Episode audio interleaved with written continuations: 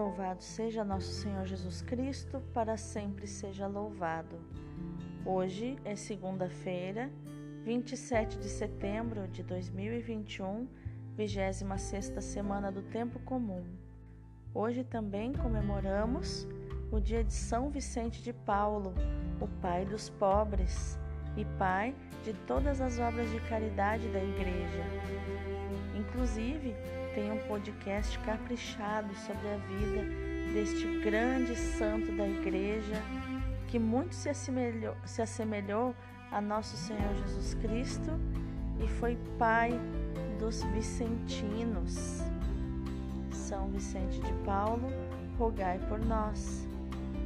A leitura de hoje é da profecia de Zacarias, capítulo 8, versículos do 1 ao 8 a palavra do Senhor dos Exércitos foi manifestada nos seguintes termos: Isto diz o Senhor dos Exércitos: Tomei-me de forte ciúme por Sião, consumo-me de zelo ciumento por ela. Isto diz o Senhor: Voltei a Sião e habitarei no meio de Jerusalém. Jerusalém será chamada Cidade Fiel, e o monte do Senhor dos Exércitos Monte Santo. Isto diz o Senhor dos Exércitos: Velhos e velhas ainda se sentarão nas praças de Jerusalém, cada qual com seu bastão na mão, devido à idade avançada. As praças da cidade se encherão de meninos e meninas a brincarem em suas praças. Isto diz o Senhor dos Exércitos: Se tais cenas parecerem difíceis aos olhos do resto do povo, naqueles dias, acaso serão também difíceis aos meus olhos? Diz o Senhor dos Exércitos. Isto diz o Senhor dos Exércitos: Eis que eu vou salvar o meu povo da terra do Oriente e da terra do pôr do sol. Eu os conduzirei, e eles habitarão no meio de Jerusalém, serão meu povo e eu serei seu Deus, em verdade e com justiça. Palavra do Senhor, graças a Deus. O responsório de hoje é o Salmo 101, 102, versículos do 16 ao 23 e o versículo 29. O Senhor edificou Jerusalém e apareceu na sua glória as nações respeitarão o vosso nome e os reis de toda a terra a vossa glória, quando o Senhor reconstruir Jerusalém e aparecer com gloriosa majestade. Ele ouvirá a oração dos oprimidos e não desprezará a sua prece. Para as futuras gerações se escreva isto, e um povo novo a ser criado louve a Deus. Ele inclinou-se de seu templo nas alturas, e o Senhor olhou a terra do alto céu, para os gemidos dos cativos escutar e da morte libertar os condenados. Assim também a geração dos vossos servos terá casa e viverá em segurança, e ante vós se firmará sua descendência, para que cantem o seu nome em Sião e louve ao Senhor Jerusalém quando os povos e as nações se reunirem e todos os impérios o servirem. O Senhor edificou Jerusalém e apareceu na sua glória. O evangelho de hoje é Lucas capítulo 9, versículos do 46 ao 50. Naquele tempo, houve entre os discípulos uma discussão para saber qual deles seria o maior. Jesus sabia o que estavam pensando.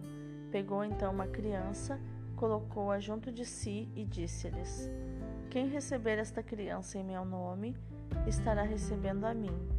E quem me receber, estará recebendo aquele que me enviou. Pois aquele que entre todos vós for o menor, esse é o maior. João disse a Jesus: Mestre, vimos um homem que expulsa demônios em teu nome mas nós o proibimos, porque não anda conosco. Jesus disse-lhe: Não o proibais, pois quem não está contra vós está a vosso favor. Palavra da salvação, glória a vós, Senhor. Então, o que os textos de hoje têm a nos ensinar sobre inteligência emocional, atitude e comportamento?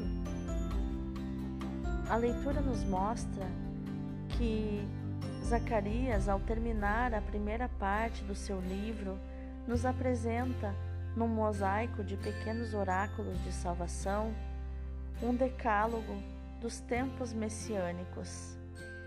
São oráculos independentes, fechados na sua expressão literária, mas abertos à realização escatológica. Fiéis à tradição, mas vigorosos na sua perene atualidade. Cada um deles é uma verdadeira injeção de otimismo, é a confirmação de muitos desejos e esperanças frustrados pela malícia do povo. Os dois primeiros sugerem a fidelidade de Deus à aliança. É por causa dessa fidelidade que Deus ama Sião e não tolera o sofrimento do seu povo. O Senhor vai perdoar Judá e vai fazê-lo voltar. Jerusalém renascerá, santificada pela palavra de Deus, fiel e dócil a essa mesma palavra. Vêm depois os oráculos de fertilidade. Os habitantes da cidade vão ter vida longa e uma fecundidade inesperada. Vão multiplicar-se. Os exilados vão regressar. Mas algumas pessoas são muito negativas e dizem que tudo isso são sonhos irrealizáveis. Mas o profeta insiste. Se isto parece um milagre aos olhos do resto deste povo, acaso será impossível aos meus olhos naqueles dias? Oráculo do Senhor do Universo. O que parece impossível aos homens é possível a Deus. Já o Evangelho de hoje nos lembra duas atitudes fraternas muito comuns na vida dos santos. A primeira atitude é a da humildade que se opõe a toda ambição. Outra é a tolerância. São temas frequentes nos evangelhos que, no fundo, sublinham a necessidade de ultrapassar a autossuficiência de quem aspira títulos e dignidades e também o orgulho de grupo que se pode encontrar em algumas comunidades cristãs. Às vezes, pensa-se que os mais importantes são os que possuem mais dotes ou responsabilidades na gestão dessas comunidades. Por outro lado, é bastante espontâneo o desejo de ser o primeiro num grupo. Também os apóstolos caem nesse engano. É a sua criança interior se manifestando.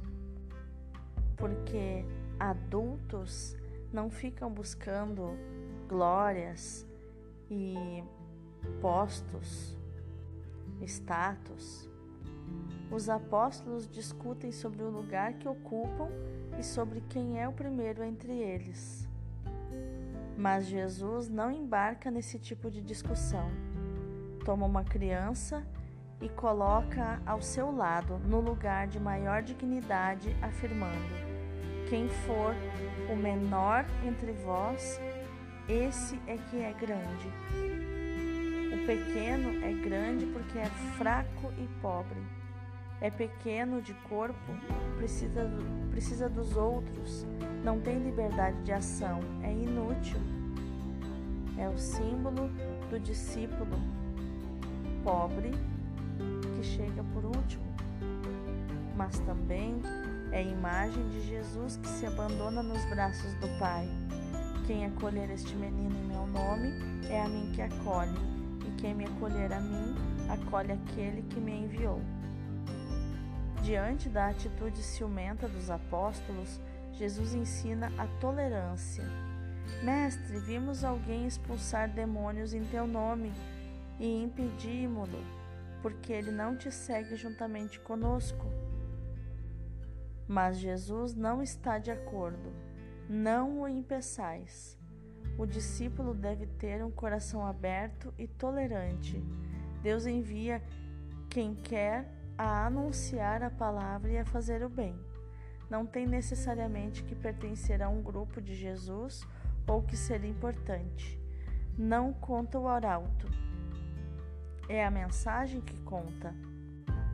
O evangelizador não conta, é a mensagem que ele carrega que conta. O evangelho anunciado é que conta. Deus tem muitos modos de falar às pessoas. Ó doce misericórdia de Deus, toda cheia de compaixão e de clemência, venho na dor e na angústia do meu coração recorrer aos vossos conselhos, porque vós sois toda a minha esperança e toda a minha confiança. Vós nunca desprezastes o infeliz, nunca repelistes um pecador por muito repugnantes que fossem as chagas da sua alma.